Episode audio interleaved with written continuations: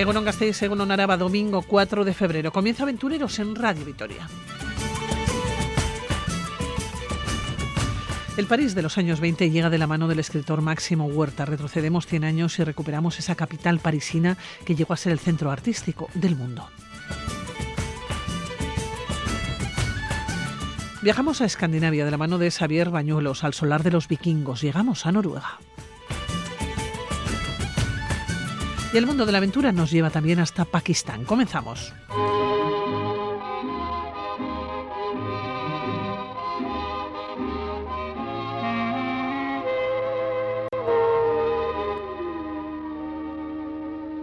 Des yeux qui font baisser les miens, un rire qui se perd sur sa bouche. Hubo una década en la que el amor por la vida era casi una obligación inevitable. Los años 20 se caracterizaron por las fiestas, el ambiente bohemio y la proliferación de nuevos movimientos artísticos. Era el París de los felices y locos años 20.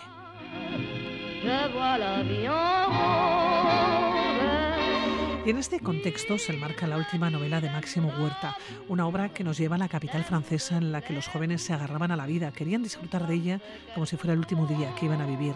El sufrimiento que había ocasionado la Primera Guerra Mundial dejaba esa sensación o esa obligación de aferrarse a la libertad.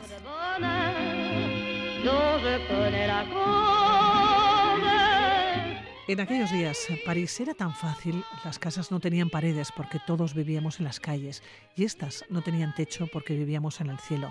Máximo Huerta, así comienza. París despertaba tarde. ¿Cómo estás? ¿Qué tal? Muy bien, eh, muy contento, eh, satisfecho con la novela y con el recorrido que empieza ahora. Oye, Máximo, un París que es uno de los protagonistas indiscutibles del libro. Sí, eh, París como, de hecho, es el, es el sujeto de la novela, como la mujer protagonista de, la, de toda la historia. Es una ciudad que por eso es París, eh, despertaba tarde, o sea, le pongo como, la pongo en movimiento a la ciudad. La ciudad es eh, la protagonista absoluta de esta historia de amor en los años 20, en 1924, año, de, año De olímpico. los Juegos Olímpicos, sí. y a una mujer que ha sido modelo, que ahora trabaja en una tienda y que también está en metamorfosis como la ciudad.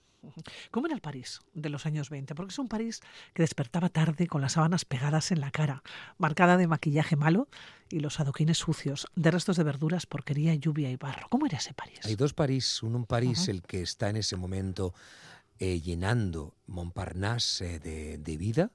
Eh, Montmartre ha quedado arriba en la colina, ya empieza a ser un punto más turístico, ya ha quedado con el impresionismo, ya quedan allí pues incluso la Goulou, una gran vedette del Cancán, una bailarina, animales del resto de, de circos están en Montmartre.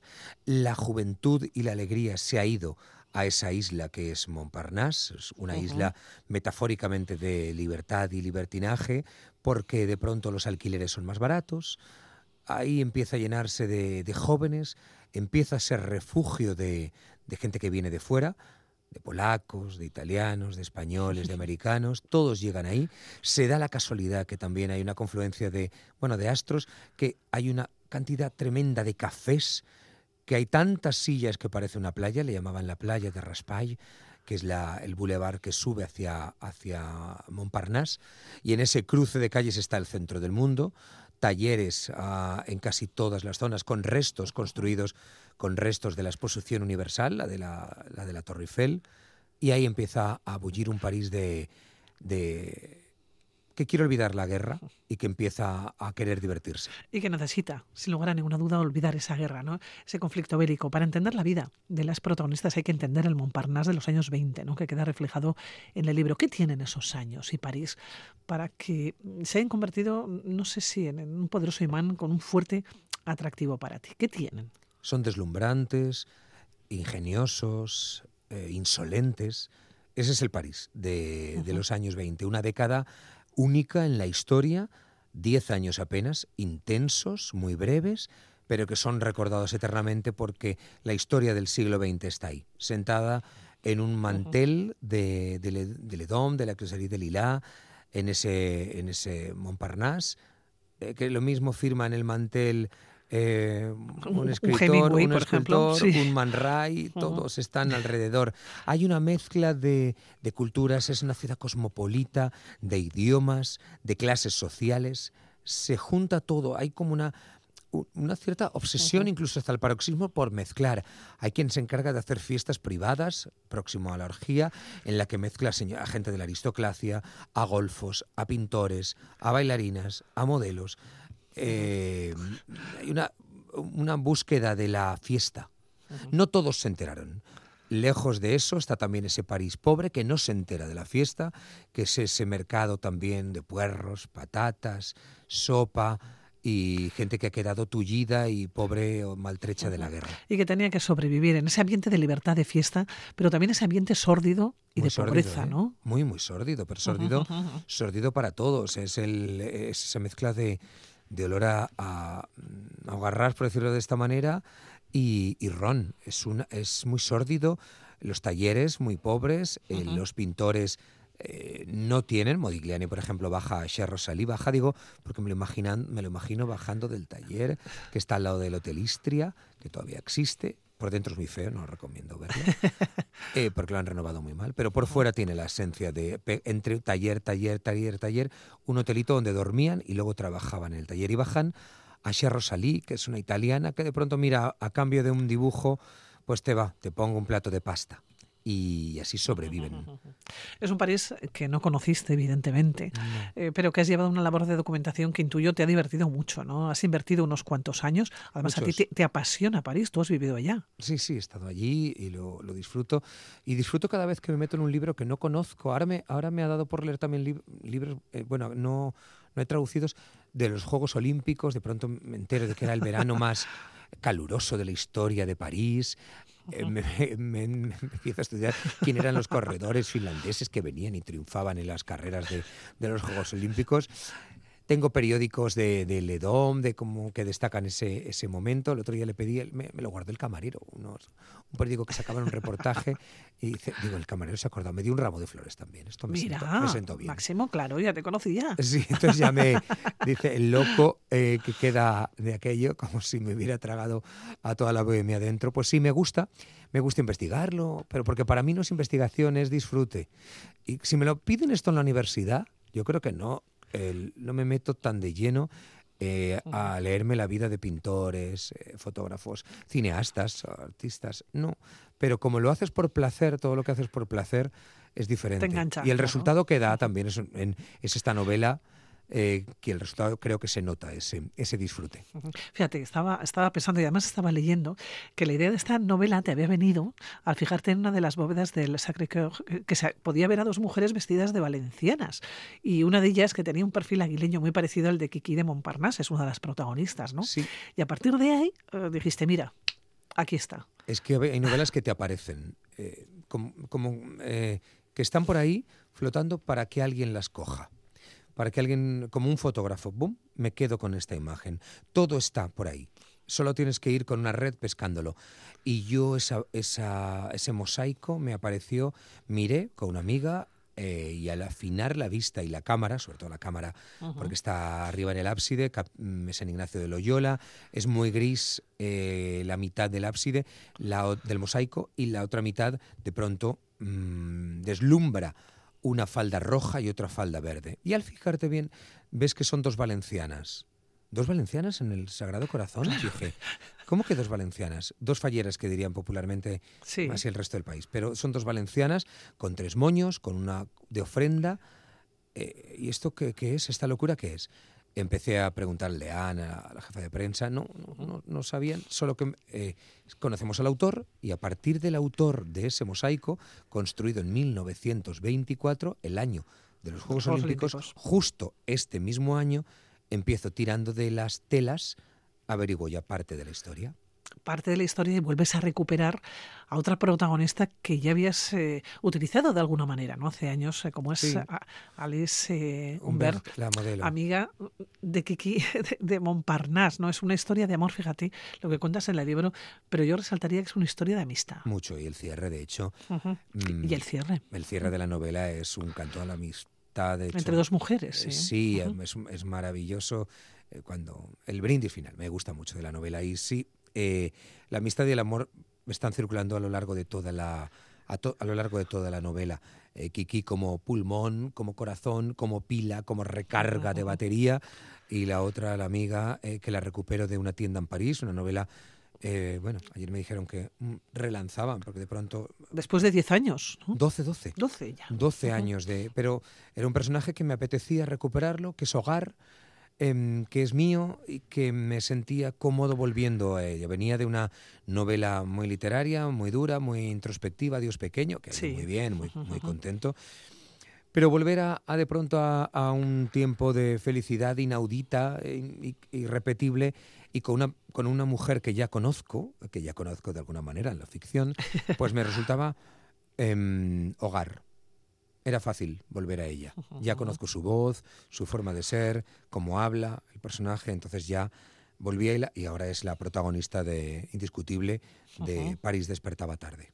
Esa historia de amor, pero sobre todo esa historia de, de amistad entre dos amigas, mujeres, sí. de dos amigas, que de alguna manera comienza el, el libro, ¿no? Con Kiki de Montparnasse, termina también con ella, pero prácticamente el, el grueso, ¿no? De, de- de- de lo que es la, eh, el tema es Alice, pero siempre echando mano, de alguna Es que manera, ¿no? la gran que protagonista, desaparece. ¿eh? la gran protagonista de los años 20, lo dijo Hemingway de- mm, en La muerte, dijo, cuando muere Kiki de Montparnasse, es cuando de verdad se acaban los años 20. Kiki de Montparnasse tuvo un final muy trágico, muy solitaria y, y destrozada por todas las sustancias y alcohol.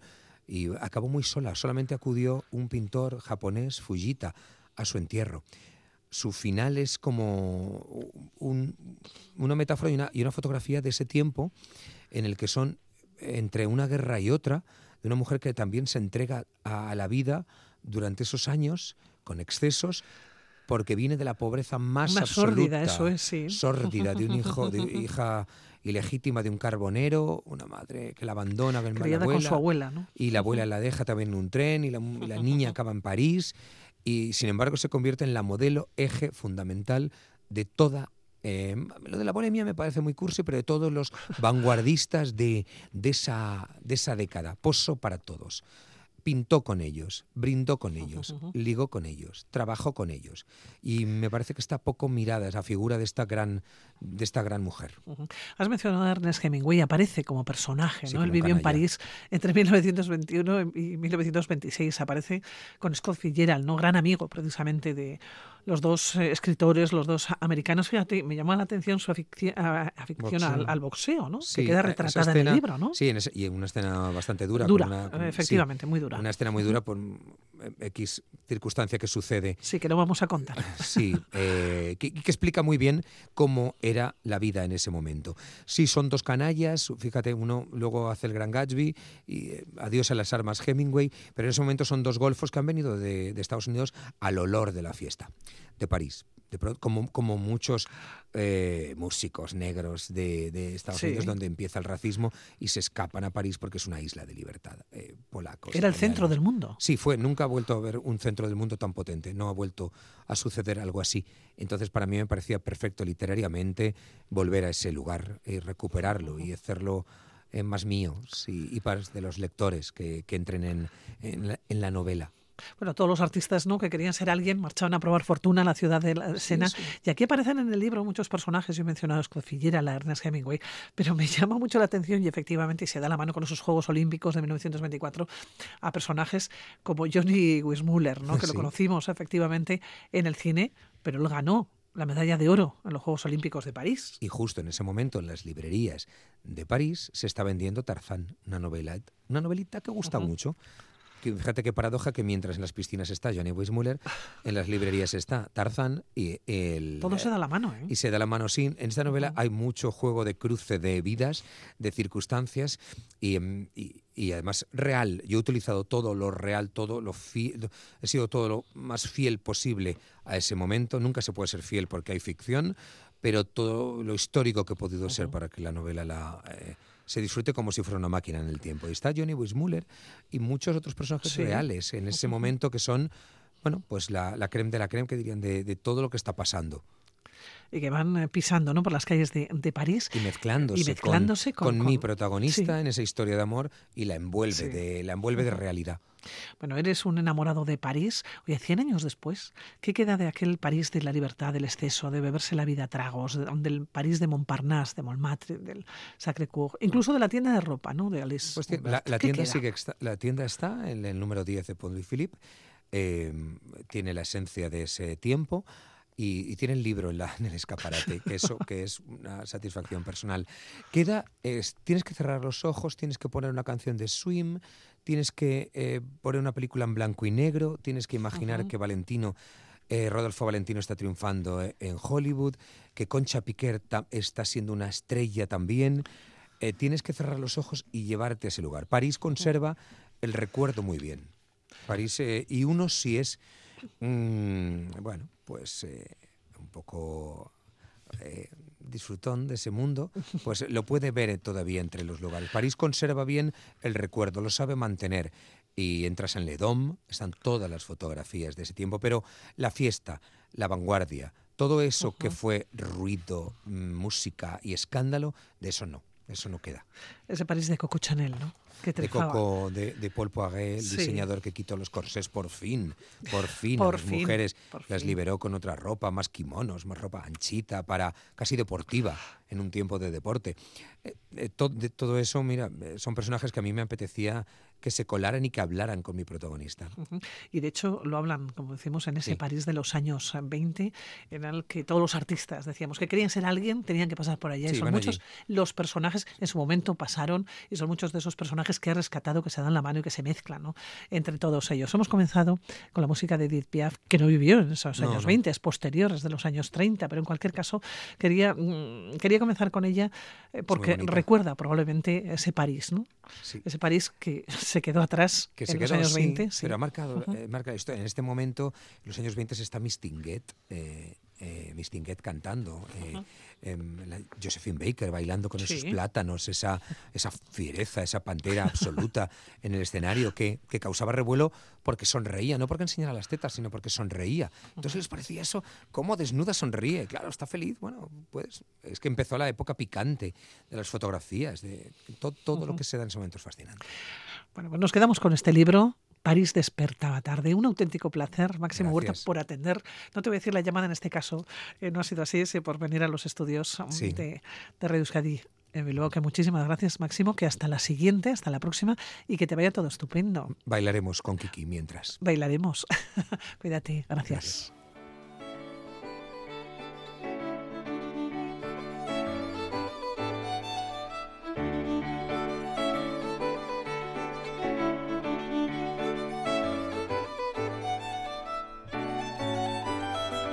Viajamos a Escandinavia, al solar de los vikingos, eh, con una cristianización tardía y lenta que avanza entre los siglos VIII y XIII.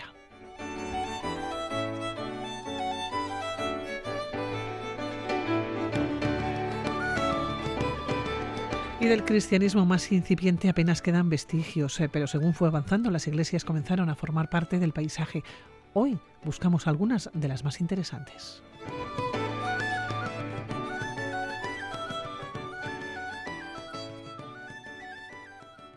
Y se encuentran en Noruega. Hasta ese país nos vamos a conocer la Stabkirke de Gedal. Xavier Bañuelos, eh, que viajamos a Noruega. ¿Cómo estás, según Buenos días. Sí, viajamos a Noruega. Vamos a uno de los países que más me gusta. Noruega más bonitos de los que conozco. Es difícil encontrar un sitio feo allí. Bueno, pues nos vamos allá y vamos a situar. Eh, yo comenzaba hablando del solar de los vikingos, Escandinavia, pero hablaba de esa cristianización tardía y lenta, ¿no? Apenas del cristianismo también eh, nos apuntabas que apenas quedan vestigios. ¿Qué es lo que queda exactamente? Pues eh, la verdad es que queda, queda poquito. Fíjate, la iglesia, porque la iglesia está ahí en el sur de Noruega, en la provincia de Telemark, es una, es una provincia cargada de historia. Te voy a poner un ejemplo. La mitad de todos los edificios medievales de Noruega están en Telemar y su dialecto es el que contiene, el que contiene más arcaísmos del país.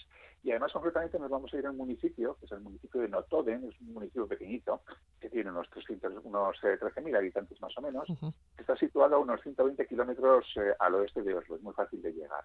Es una localidad próspera, de tradición industrial, eh, y precisamente por el patrimonio que atesora de este pasado, digamos, vinculado a la industria, fue declarada Patrimonio de la Humanidad.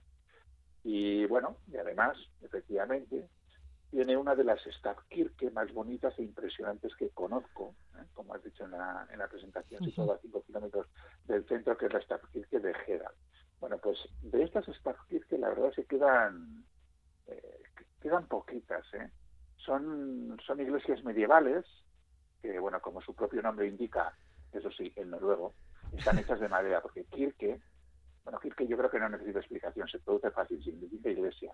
Y Stab que es eh, el inicio, eh, significa pilote, un poste de, madera. ¿no? Y están entre las construcciones de madera, yo diría, más antiguas del mundo. Algunas tienen más de 800 años. Y bueno, en su día se extendían por toda Escandinavia, eh, bueno, y también por algunos otros lugares de la Europa nororiental, pero a partir del siglo XVII empezaron a ser sustituidas. Y actualmente la verdad es que quedan muy poquitas. La mayoría están en Noruega, donde hay 28, Ahí queda otra en Suecia y queda otra en Polonia, pero que también es de tradición noruega, ¿no? Digamos que por ponerte una similitud, no sé, lo más parecido, aunque salvando mucho las distancias, pues serían las iglesias de Chiloé, ¿no? Más, más que nada porque también están construidas 100% en, en madera. Hablamos de la época que datan, fíjate, has comentado que estamos en la provincia de Telemar, que, que ahí tiene esa riqueza patrimonial y prácticamente que tiene la mayoría, ¿no? O, la gran parte de esa riqueza de lo que pueda ser todo Noruega. Tiene que ver con el clima, quizás. estamos hablando del sur de Noruega. Entiendo que al norte era más difícil ¿no? el, habitar aquellas tierras. ¿no? Evidentemente, evidentemente cuanto más al norte el clima es más benigno y cuanto más, eh, no, perdón, al, revés, quiero decir, cuanto más al sur el clima es más benigno y más al norte la cosa se complica, ¿no? Y además en aquellas épocas eh, la verdad es que la zona, digamos, septentrional del país estaba, estaba más extendida la cultura lapona, que no tiene nada que ver con, con la vikinga. La vikinga se asentó más bien en la mitad sur de, del país. Eh, de todas formas, las, eh, lo que son las, las iglesias eh, son de una época vikinga tardía, e incluso posvikinga, ¿no? de, las primeras épocas de la cristianización. La época vikinga, digamos, que decae, muere con, con la llegada de la cristianización y con el asentamiento de, de, esta cristianización, ¿no? Pero sí que, o sea, digamos que el final eh, de la época vikinga es paralelo al avance del cristianismo en las tierras de Escandinavia. Y ocurre así en toda Escandinavia, ¿eh? desde eh, lo que es toda la península, tanto en Suecia como en, como en Noruega, también en Dinamarca y luego y ocurre lo mismo también en, en Islandia, ¿no? y luego, pero claro, esta coincidencia, esta coincidencia hace que sean herederas directas del arte vikingo y vamos a reconocer en ellas pues mucho de esta estética y desde, desde la técnica, digamos, en las líneas de construcción hasta en los motivos ornamentales. Lo va a estar muy presente porque, como digo, es paralelo la cristianización a la decadencia de la época vikinga y su desaparición. Claro, ¿cómo son? O sea, ¿cómo las distinguimos? ¿Cómo las vemos? ¿Qué les eh, caracteriza? Pues, pues, es muy fácil, ¿eh? Mira, son, son edificios adaptados al paisaje y al clima. Eh, tanto el paisaje y el clima en, este, en, este, en estos lugares son muy duros, ¿no? Y están construidos de un material que abunda en el país, que es la madera. fundamentalmente el pino, el pino, pino noruego que bueno ofrece ventajas ¿no? en, este entorno a pesar de que digamos que es mucho más frágil frente al paso del tiempo y hace que sea más difícil el haberlas conservado ¿no? las verdad son de tamaño pequeño eh, son compactas a ver, cuando digo tamaño pequeño me refiero en relación a lo que es una iglesia románica o gótica, por ejemplo, eh, del sur de Europa. ¿eh? A eso estoy me refiero.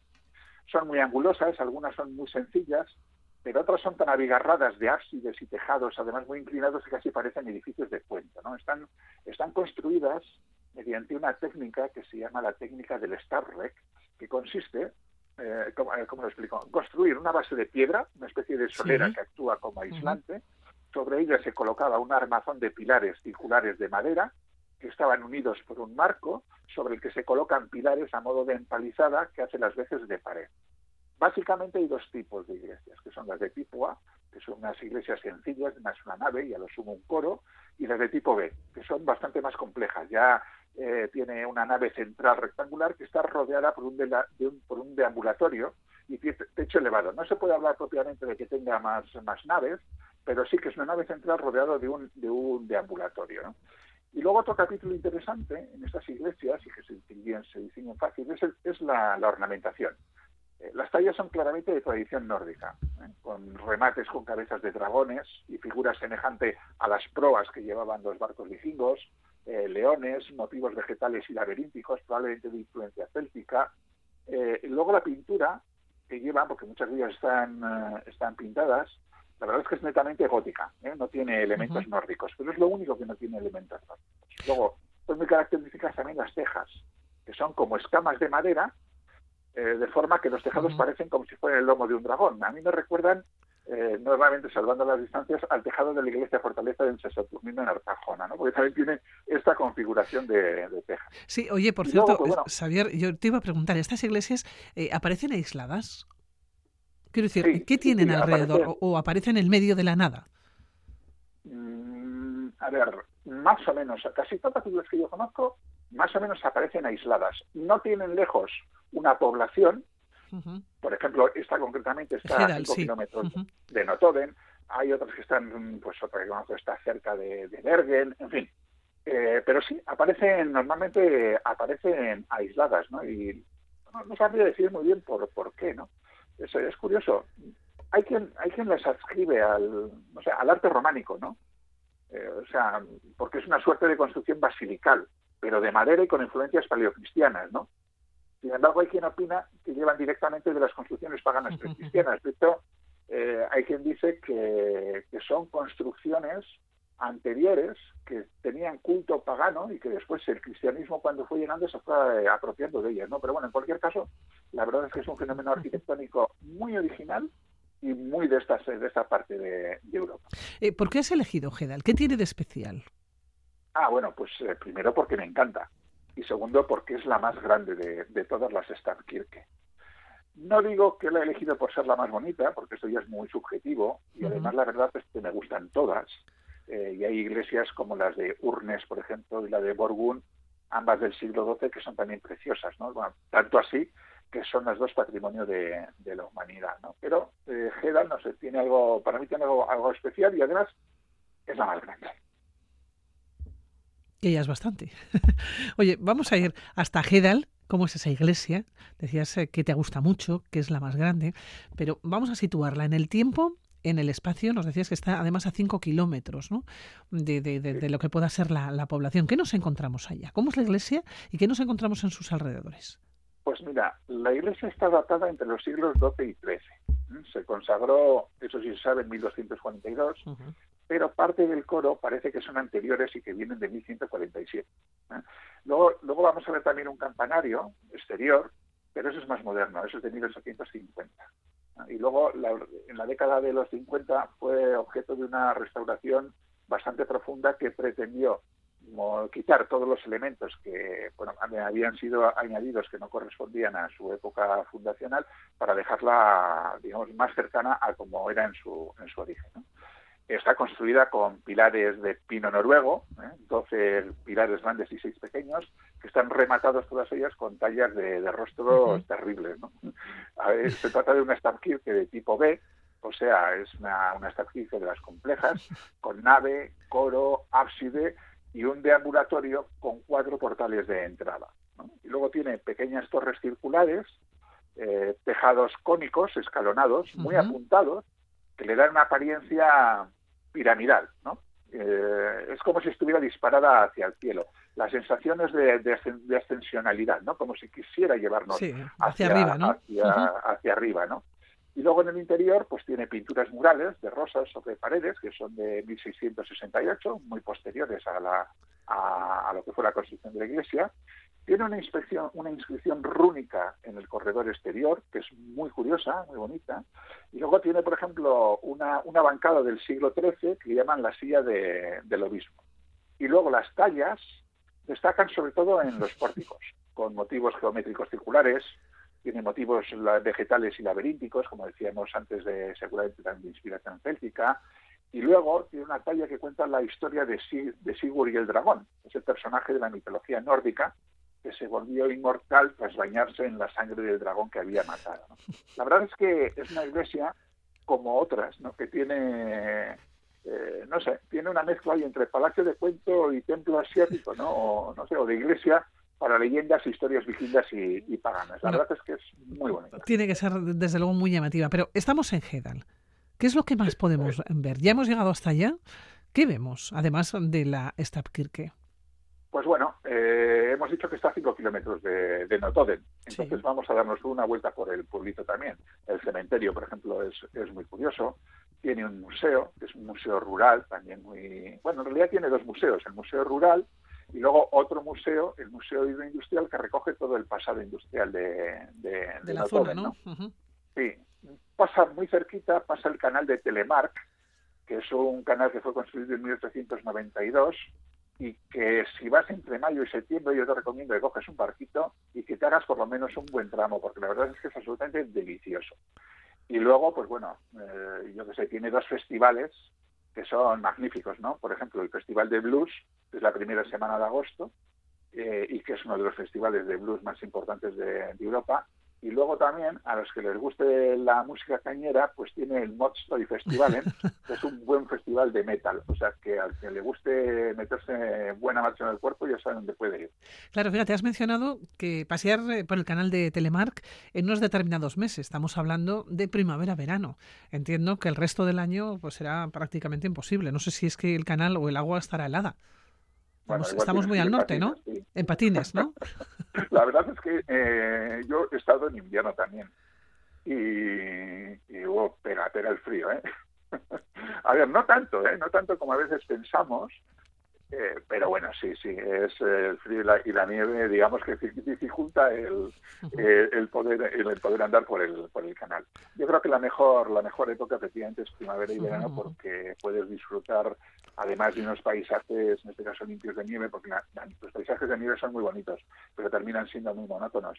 Sin embargo, en, en tanto vayas en mayo, por ejemplo, lo que, que, que está es una explosión de verdes eh, y, de, y de colores, porque está todo todo florece hasta, hasta verano y septiembre, donde los días son largos, largos, largos y puedes disfrutar mucho de, de, tu paseo por el canal o por donde sea por, por Noruega. Esta primavera-verano tenemos un sitio para ir, tenemos muchos, pero podemos elegir a Escandinavia, podemos viajar a Noruega, podemos conocer ¿no? y reconocer Hedel, esta Stabkirke, y desde luego podemos recorrer algunos de los lugares eh, que han dejado esos vestigios vikingos, que tienen, que tienen mucho atractivo, es cierto, que, que, tienen algo, algún día a ver si lo podemos explicar, o si tiene algún tipo de explicación, por qué la cultura vikinga nos atrae.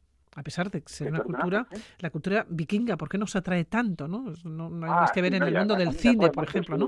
Un día, podremos hablar de eso si quieres, sí, la verdad es, es muy bonito, ¿no? Pues fueron unos siglos además muy interesantes y sobre los vikingos además hay mucho, mucho mito, mucho mito. ¿eh? Y estaría bien hacer, digamos, una lectura un poco más histórica que tiene, es tan apasionante o más que el mito. Xavier, lo dejamos para otro día, ¿eh? Sí.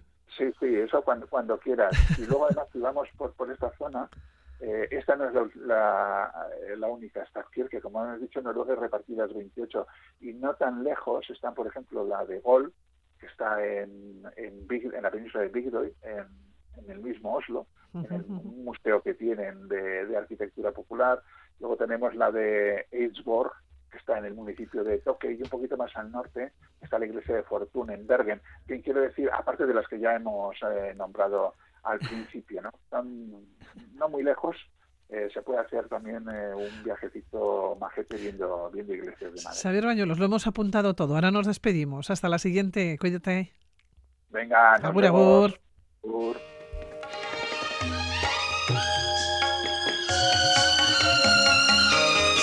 Hace tres años nuestro invitado localizaba en Pakistán lo que podrían ser los restos de dos ciudades perdidas eh, fundadas por Alejandro Magno, así como un túmulo funerario que podría ser también el lugar que albergaría los restos de Bucéfalo, el caballo del conquistador.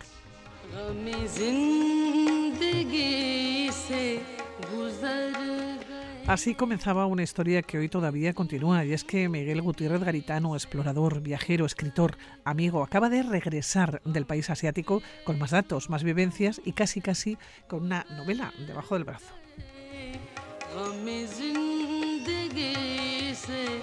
Miguel, ¿cómo estás? Muy bien. ¿Qué tal va el jet lag? Porque acabas, acabas de regresar. Pues tengo un jet lag tremendo ahora mismo, vamos. pero bueno, aquí estamos. Emocionado porque ha sido un viaje muy fructífero. he estado a gusto, he tenido buenas sensaciones, he conocido a gente maravillosa, o sea que muy bien. Oye, ¿has encontrado más restos que avalen la presencia de Alejandro Magno en Pakistán? Aquí hay dos cosas paralelas. Una está la historia de Alejandro Magno, que es verdad que mi proyecto es la ruta de Alejandro Magno en India, ese es el proyecto que yo tengo y iré realizándolo poco a poco. Voy por sectores. Eh, lo que pasa es que es una zona bastante inexplorada desde un punto de vista arqueológico, que los únicos que hacían algo eran los ingleses y los ingleses se marcharon. Entonces, pues hay cosas que se conocían que han caído en el olvido, lo que se llama un redescubrimiento de algo, no se han estudiado y otras cosas que directamente pues no, no, no aparecen en ninguna en un... entonces bueno esta era mi apuesta no solo los restos de macedónicos. Eh, Alejandro Magno pasó por aquí meses con lo cual restos macedónicos hay pero son difíciles de, de localizar, pero sí es verdad que hubo otras culturas que utilizaron estas fundaciones alejandrinas para establecer sus propias ciudades y también eh, a lo largo, incluso eh, el famosos eh, indogriegos y greco-bactrianos, que eran otras presencias griegas posteriores. A Miguel, estamos hablando de la región del Punjab en Pakistán, la segunda mayor provincia del país, además también la más poblada. Sí, pero bueno, son varias provincias. Yo ahora acabo de venir de Punjab, pero mi proyecto se extiende a más partes de Pakistán. He estado ya dos viajes, habrá muchos más. Y en este de Punjab, pues he estado ya dos viajes en Punjab concretamente y han aparecido pues varios yacimientos evidentemente de importancia, grandes túmulos, eh, fortaleza, una fortaleza que hemos encontrado ahora, eh, hemos encontrado mm, presencia de grandes poblaciones, o sea, de un poblado, no, de, una ciudad. Bien, decir que son eh, de Alejandro Magno fundadas por los macedonios, bueno, eso son hipótesis que yo tengo, que va a salir un libro y estoy escribiendo y tengo unas razones para, para ello, pero hasta que no se excave no lo sabremos. En, en la superficie se aprecia prácticamente en todos los lugares que hemos encontrado eh, pues eh, afloramientos de cerámica así a simple vista que son de época tardoantigua o alto medieval. Pero eso no quiere decir nada. Simplemente que el, más profundo estará algo más antiguo. Entonces es algo muy emocionante explorar y descubrir estos sitios. Oye, eh, Miguel, ¿cómo planteaste este segundo viaje a Pakistán? Estamos hablando en un momento que es una zona caliente del planeta. Sí, pero bueno, como sabes, yo estoy bastante acostumbrado a estos lugares. A zonas calientes. Sí. mucho. Entonces, aparte, tengo para cada sitio tengo un plan distinto. ¿no? Eh, Pakistán es un lugar que tiene muchos atentados, pero suelen estar circunscritos más a Cachemira, la zona tribal, Nuristán, etcétera. Es complicado Baluchistán.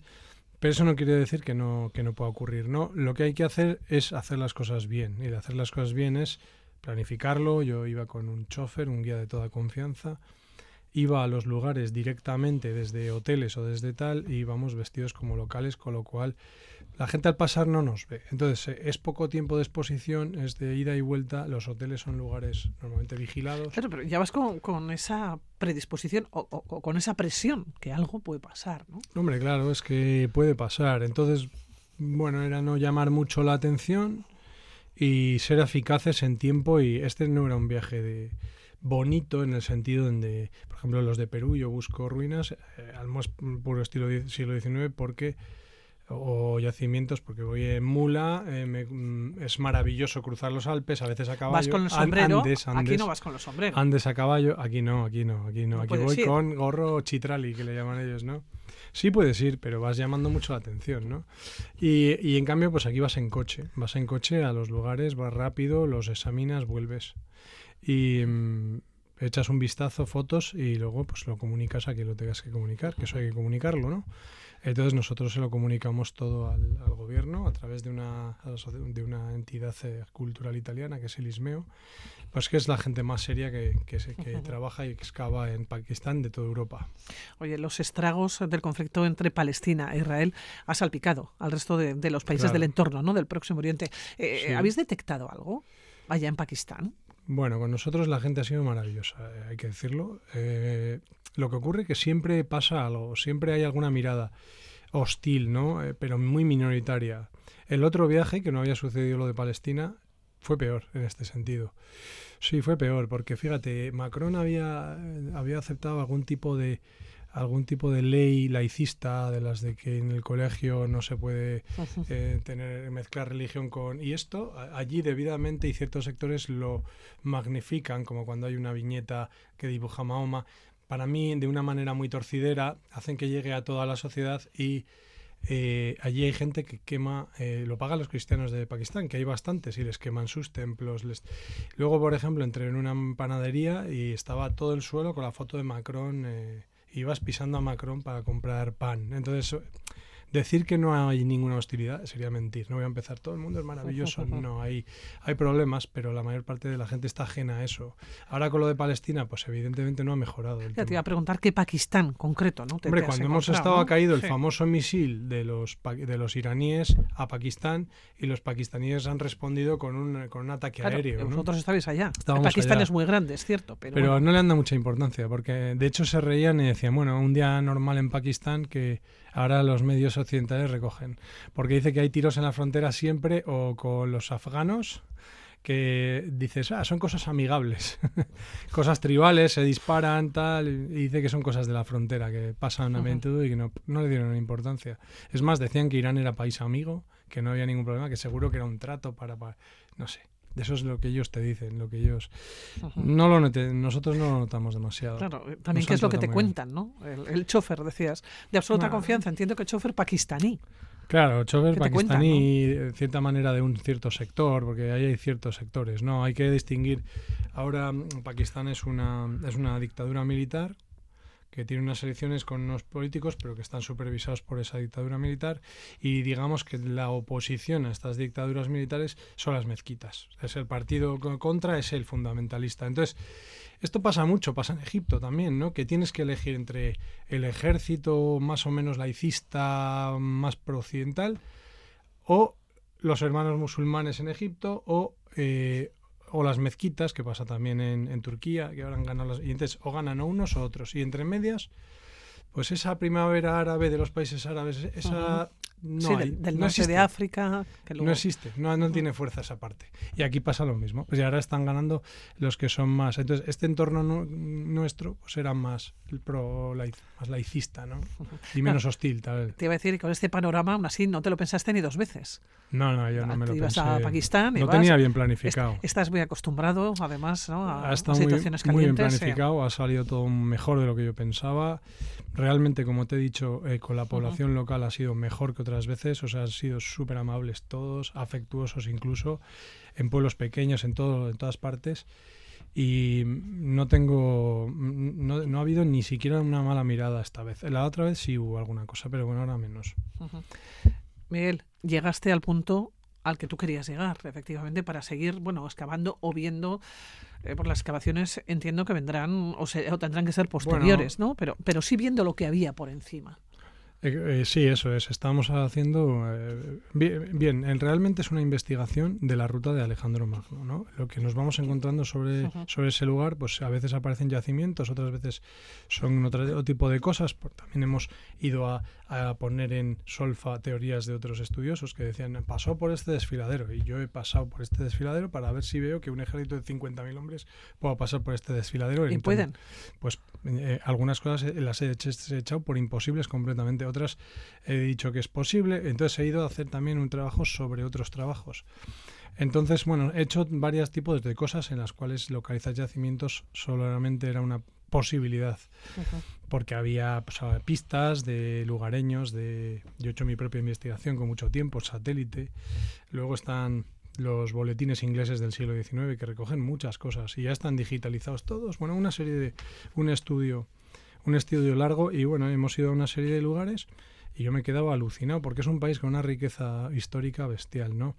Bueno, yo creo que esto, eh, cuando aparece un yacimiento, ya te he dicho que no solo va de eso este proyecto, pero lo que hay que hacer es comunicarlo a las autoridades. Nosotros lo hacemos a través de, de los italianos, ¿no?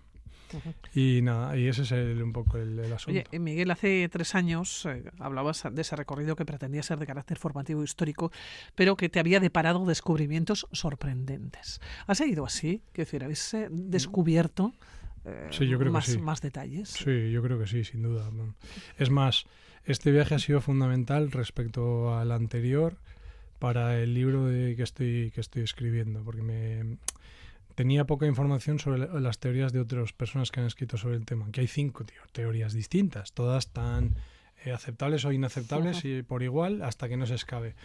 Entonces, bueno, pues he ido a los lugares que decían sistemáticamente, uno de ellos que esto era aquí, esto va a aquí, esto era acá, y luego he ido a otros lugares que yo mismo me había marcado y he seguido otros sitios de la ruta, he completado, ¿no? Voy completando información y la verdad es que está siendo muy interesante. Hablamos de dos ciudades, eh, Alejandría Bucéfala y Alejandría Nicaea. Nicea, sí. O, Nicea o Nicea. Eh, además del túmulo que decíamos de enterramiento de Bucéfalo, ¿no? Claro, y que sepamos... Eh, en su momento fue lo que nos contaste hace tres años. Claro, sí, sí.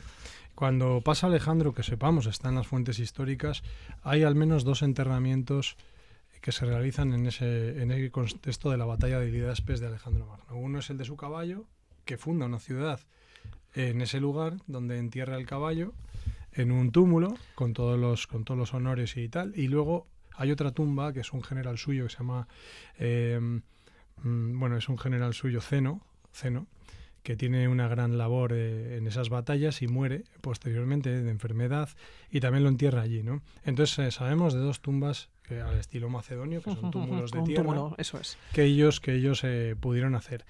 Pero hay que pensar que después vinieron los reinos indogriegos, que eran griegos que se quedaron allí después de Alejandro Magno y crearon reinos. Entonces, ellos también pudieron hacer túmulos. Ese es el kit de la cuestión. Entonces, hay que excavar, porque puede ser un túmulo indogriego, puede ser otra cosa. entiendo que Pero por la situación, por muchas pruebas que voy a presentar en, mi, en mis libros, yo creo que podría ser el, el de Bucéfalo, podría ser. Claro, yo lo que te iba a comentar, entiendo que las personas eh, que viven allá o que han vivido allá eh, lo toman como normal, como es algo que no les ha llamado ni la atención. Bueno, bueno bastante tienen como preocuparse del día a día y de sobrevivir. Allí en primer lugar, son campesinos y no, no tienen un interés sobre estos lugares como nosotros. En segundo lugar, a veces los saquean. Venden en... O sea, eh, cuando tienen un lugar de estos al lado, ellos excavan y sacan, eh, saben que pueden vender las vasijas, todo esto y, lo hacen. Y en tercer lugar, todo lo que es preislámico en Pakistán no está muy, no está bien visto, no está cuidado y dejémoslo ahí. Y entonces, pues bueno, pues eh, es una pena como tienen. Entonces, de hecho, de hecho eh, si estoy volviendo y voy a ampliar el espectro, va a ser para, para, ayudar a las entidades que sí están haciendo cosas y tienen poder allí para cuidar, estudiar y excavar, eh, poderles situar en los sitios donde por lo menos lo registren para poderlo proteger y si ya puedo conseguir, antes de que sean destruidos o saqueados estos lugares, pues salvar a todo lo que se pueda para dejarlo allí e involucrar a los propios pakistaníes en formarse en que todo esto sí tiene un interés, pues ese es el gran objetivo que tenemos. ¿Vas a volver a Pakistán? Seguro que sí, porque es que... Pero no tienes fecha, ¿no? No, no tengo fecha porque tengo tantas cosas, tengo tantos planes en medio que no. Igual me dices la semana que viene, digo, bueno, espera un poco, este año ya no. se tranquilice. Este año, este 2024, este tienes muchos planes y muchos viajes probablemente en la eh, cabeza, Dos viajes ya, así que está complicado. Este ¿Dos viajes cerrados ya? Más o menos.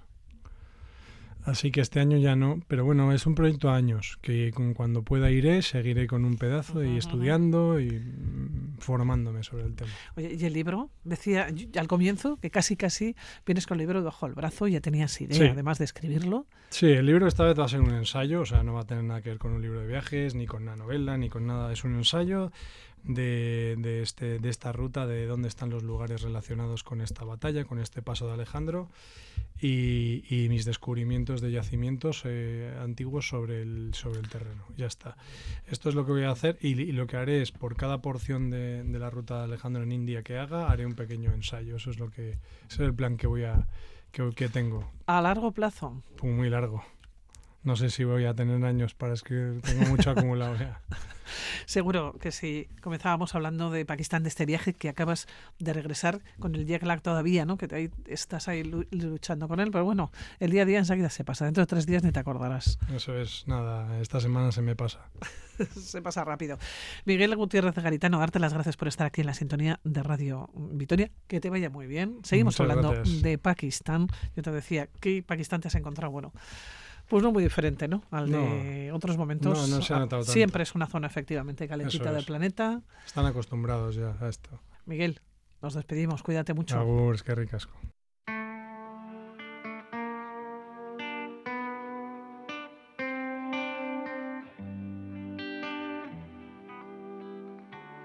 Your music to my eyes. I had to listen.